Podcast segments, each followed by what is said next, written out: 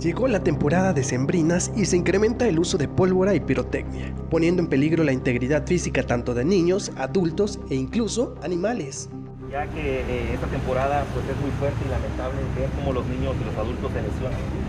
Desconocen esta parte de estos tipos de artefactos, de estos juegos pirotécnicos, que es la temporada muy usual.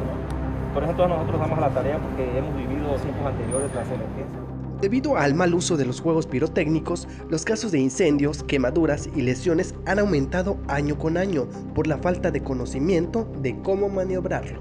Mira, hablando del 100%, ya te hablo de un 80%. Año con año, pues tenemos la experiencia de vivir esta lamentable situación, este, donde la llamada de emergencia mediante el 911 nos hacen el reporte que en tal dirección hay una persona que, que detonó un artefacto donde se encuentra lesionado de gravedad o de igual manera que hay una persona haya sufrido quemaduras. Existen diferentes tipos de artefactos pirotécnicos, algunos son más llamativos para las personas y su detonación puede causar daños irreversibles. Muchas garras son muy, muy, muy este, comerciales por su detonación, ¿no? La gente lo que quiere es escuchar ruido, eh, escuchar la, así que la destrucción, incluso a veces. No es bueno interactuar con esto con una persona, que se lo arreglemos al, cuerpo, también lo podemos este, lesionar, lo podemos quemar.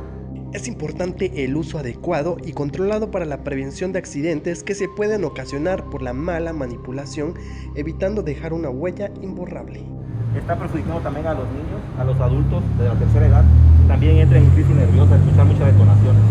Y por qué no decirlo también nuestros, nuestros animalitos, nuestros perritos, el que está en casa.